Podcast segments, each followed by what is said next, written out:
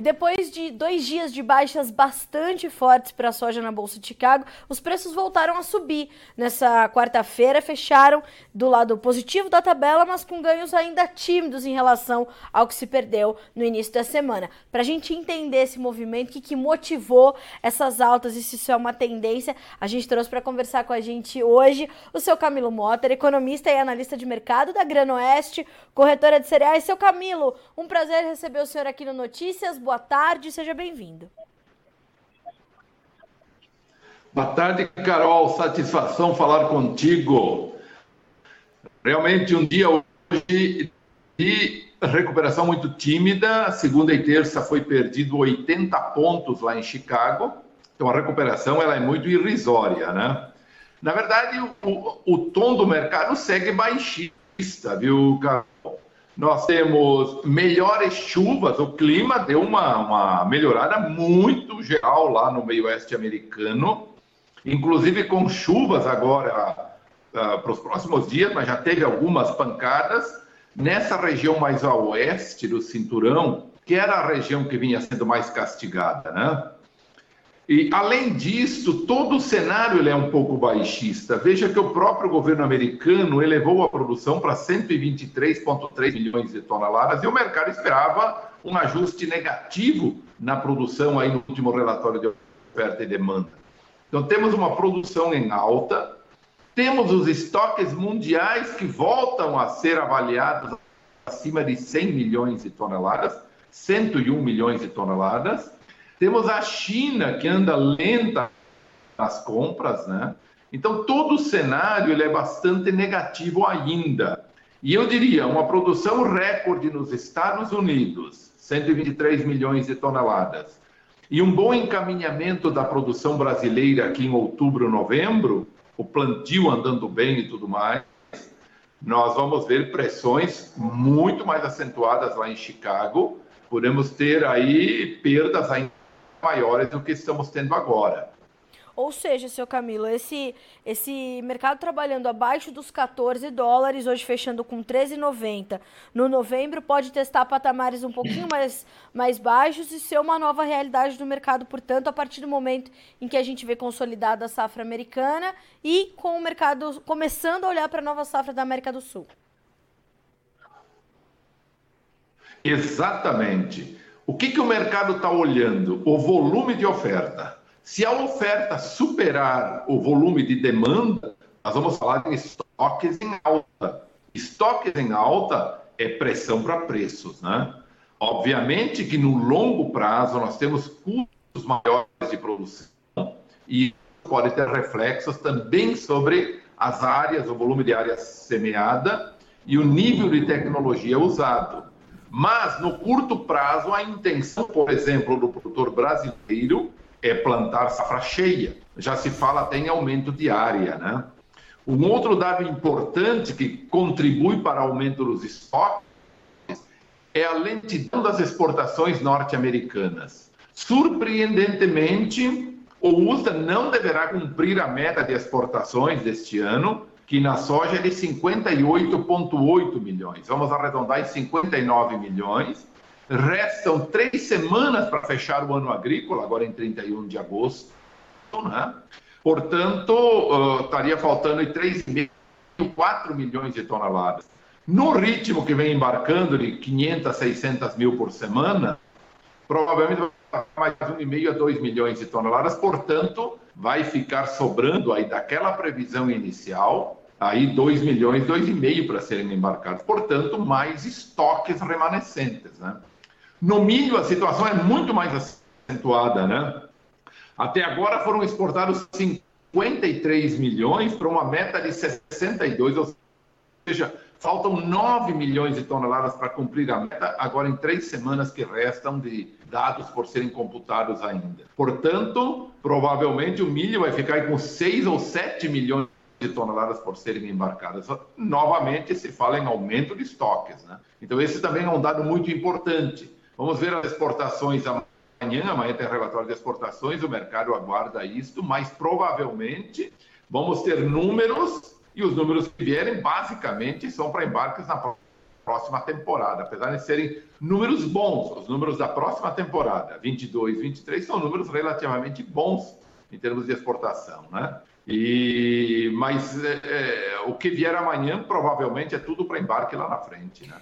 Seu Camilo, me fala uma coisa, como é que o senhor está sentindo o mercado brasileiro nesse momento, é, diante dessa, dessas indefinições de Chicago, mas com sinalizações importantes? Porque enquanto a gente vê toda essa movimentação é, de Chicago, essa perda muito agressiva, a gente tem um dólar que tenta subir, mas também com uma certa limitação. Hoje, R$ 5,17, meio por cento de alta. Como é que o senhor está avaliando a formação dos nossos preços aqui no Brasil? É, veja bem, o produtor brasileiro que participou de uma forma até comedida no início, no primeiro semestre, digamos assim, nós tivemos os recordes de preços históricos no Brasil, em dólares, inclusive, porque, embora Chicago não tenha batido o recorde, como lá em 2012, em setembro de 2012, quando atingiu quase 18 dólares, né? nós tivemos preços muito próximos. Porém, os prêmios neste ano eram positivos em 120 a 150 pontos acima de Chicago. Lá em 2012, os prêmios eram negativos entre 200 e 250 pontos né, por bushel, né? ou 2 dólares, 2 dólares e 50 por bushel, negativos naquela época. Portanto, nós tivemos neste ano preços eh, recordes, inclusive em dólares. Com um câmbio uh, desvalorizado como tivemos, um real desvalorizado como tivemos, no comparativo lá com 2012, os preços, então, em reais nominais, foram disparados mais altos da história. O produtor participou, mas ele ainda confiava que os preços poderiam ir muito além daqueles patamares que estiveram, né? E, na verdade, ele reteve muita produção. Curiosamente, no estado do Paraná, falando com algumas empresas, cooperativas inclusive, Apesar da quebra de 40% no recebimento deste ano, por causa da seca grave que tivemos, Sim. ainda assim, neste ponto do ano, comparado com o mesmo ponto do ano passado, o volume de estoque ainda remanescente em algumas empresas é maior do que aquele verificado no mesmo ponto do ano passado. Portanto, nós podemos caminhar para uma entre-safra com preços ainda balizados pelos níveis de exportação, pelos níveis internacionais, e não uma demanda interna acirrada a ponto de elevar os preços internos bastante acima da paridade, como ocorre em alguns anos, né? dada a escassez, porque se exportou muito na primeira parte do ano, etc. Né? Este ano, as exportações estão aí 4 ou 5 milhões mais lentas do que o ano passado, tendem a ficar um pouco mais lentas ainda no decorrer, as previsões é de 8 a 10 milhões de toneladas a menos, por 10 milhões de toneladas a menos em termos de exportação neste ano. E devemos ter um abastecimento interno muito regular. Portanto, novamente vem a história dos estoques. A gente pode ter estoques remanescentes aqui dentro, volumes remanescentes, ainda bastante satisfatórios e deixando mais um fator de pressão para os preços. Mas o fator mais importante nessa história toda a finalização da produção americana, quando os Estados Unidos vão entregar soja para o mercado e as perspectivas de clima para o Brasil. Eu diria, nos últimos tempos, apesar desse ano, por exemplo, a demanda ser um fator bem negativo também, é, ele, em momentos que a gente via até certa escassez da oferta, dada a baixa demanda, essa escassez se revela não tão grave quanto parecia, né? porque a demanda é um pouco menor, né? vide as importações da, da China, que se esperava em torno de 100 milhões, hoje se fala em 90 milhões neste ano. Né? Mas, apesar dessa, dessa lentidão da demanda, o fator mais importante vem do lado da oferta. Nós perdemos na América do Sul aqui cerca de 15 a 20 milhões de toneladas, se comparado com o ano passado, mas se comparado com a perspectiva de produção, talvez a gente perdeu cerca de 25 a 30 milhões de toneladas, né? Nos três principais países produtores aqui na América do Sul. Sim. E isso teve o seu impacto por causa da oferta menor. Porém, no decorrer, se viu que a demanda também estava mais fraca e isso acabou compensando boa parte da menor oferta. Né? E os preços se acomodaram. E eu diria, se as coisas andarem melhor pela frente, podemos ter, inclusive, preços é, mais frágeis no decorrer. E o produtor brasileiro, continuando a, a pensar na, na, na, tua pergunta, Carol, o produtor brasileiro que participou relativamente pouco no bom período dos preços, que eu disse há pouco, que foram recordes em maio, abril, maio, agora ele espera pelo final do, do período. Nós vivemos um momento de pressão bem significativa dos preços aqui no oeste do Paraná, preços entre 178 e 180 reais, com 188, 189 nos portos, ou no Porto de Paranaguá especialmente, né? São preços bem abaixo daqueles que nós tivemos. Podemos falar aí de 20 a 30 reais abaixo dos níveis recordes que tivemos no ano. Seu Camilo, o senhor se preocupa dessas, desse volume que está remanescente ainda para, por ser comercializado pelo produtor brasileiro, ajudar nessa fragilidade dos preços e o produtor acabar tendo que tomar decisões ali mais rapidamente, ou mais rapidamente não, porque ele está um pouquinho atrasado com as vendas, né? Mas no momento que não seria o mais oportuno para essa comercialização? Sim, isso é possível, mas vai depender sempre da outra parte que é a oferta, o andamento do clima. Porque se o clima apresentar problemas no decorrer, especialmente agora na América do Sul, porque a, a safra norte-americana ainda tem um, um certo tempo para chegar aos armazéns, né? mas ela já está bem encaminhada nessa altura. Mas aqui na América do Sul temos tudo pela frente. Mas se o clima correr de forma adequada, é um outro fator preocupante, sim, porque o volume de oferta ainda vai ser bem significativo, apesar da quebra de safra que tivemos. Né? Tá certo. Seu Camilo, alguma orientação para o produtor, principalmente para aquele que está negociando também a safra 22, 23? É, eu diria que, tendo alguma repicada de preços, é importante a participação. Não apostar todas as fichas num momento só. Claro que quem não participou lá atrás, isso já não é mais possível fazer, né? Mas pensando pela frente, se tivermos momentos bons, adequados, alguma repicada de preço, vai participando. Eu acho que esse é um, um ponto que nós devemos pensar sempre, né? Maravilha. Seu Camilo, agradeço muito pela companhia nessa quarta-feira. Fazia tempo que eu não conversava com o senhor aqui ao vivo. Sempre uma satisfação, sempre aprendo muito com o senhor. Obrigada mais uma vez por estar conosco, viu? Ok, Carol, muitíssimo obrigado, uma satisfação falar contigo e estamos sempre à disposição. Abraço a você, abraço a todos. Até a, a próxima. Até, seu Camilo. Boa quarta-feira, bom resto de semana para o senhor. Até a próxima. Até, grande Até, abraço. Até, um abraço. Seu Camilo Mota, Grano Oeste Corretora de Cereais, sempre conosco, seu Camilo, é, grande parceiro do Notícias, trazendo essa perspectiva. Temos então uma recuperação dos preços nesta quarta-feira, muito irrisória, porque de segunda a terça, 80 pontos se perderão para a soja. Seguimos abaixo dos 14 dólares por bushel. Não foi uma nova despencada, graças a Deus, mas as altas também foram bem limitadas, bem contidas. Por quê?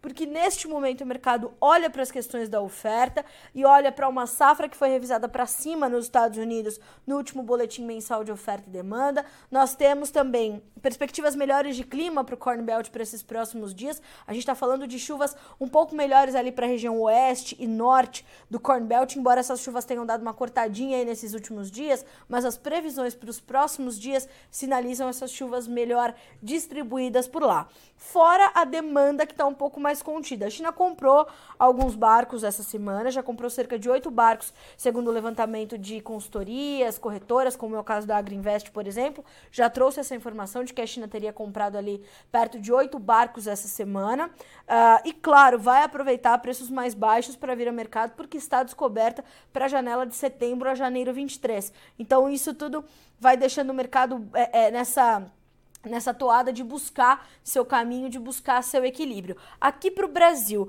os preços já estiveram muito melhores. Seu Camilo fala de preços entre 188 e 189 reais, base Porto, naturalmente, para a soja disponível. Uh, para a safra 22-23, os negócios estão mais lentos ainda e trazem essa, essa preocupação também, né? O mercado pode vir com um volume maior de oferta.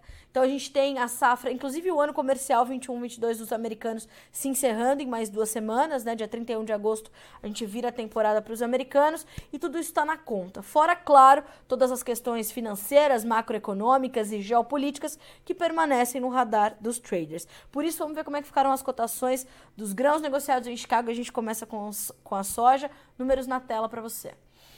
Mercado fecha então do lado positivo da tabela. Novembro, 13 dólares e 90 centos por bushel, 9 pontos de alta. Temos janeiro com 13 dólares e 96, subindo 8 pontos e meio. O março, 13 dólares e 99, 9 pontos de ganho. Maio, 14 dólares e 2, 8 pontos mais 25 de alta. Para o milho, os preços também fecharam positivos, mas com ganhos ainda mais tímidos do que os da soja. Setembro, 6 dólares e 15, 4 pontos de alta. Dezembro, 6 dólares e 12, 1 ponto mais 75. Março, 6 dólares e 19, 1 ponto mais 25 de ganho. Maio, 6 dólares e 22, subindo 0,75. Para concluir, as cotações do trigo. O trigo, diferente das outras, dos outros grãos, despencou de novo na Bolsa de Chicago nessa quarta-feira, setembro. 7 dólares e 63 centos por bushel, 22 pontos mais 75 de queda. O dezembro, 7 dólares e 80 com 22 pontos mais 25 de baixa. Março, recuando 20 pontos mais 75, fecha a 7 dólares e 96.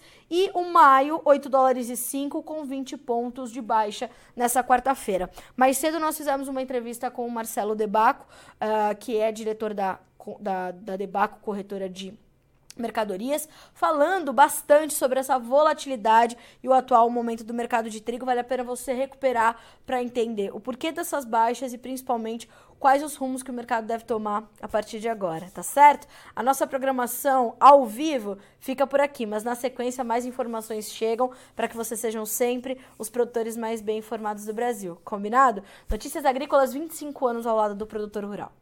Participe das nossas mídias sociais no Facebook Notícias Agrícolas, no Instagram arroba Notícias Agrícolas e em nosso Twitter arroba Noteagri. E para assistir todos os vídeos, se inscreva no YouTube, na Twitch, no Notícias Agrícolas Oficial.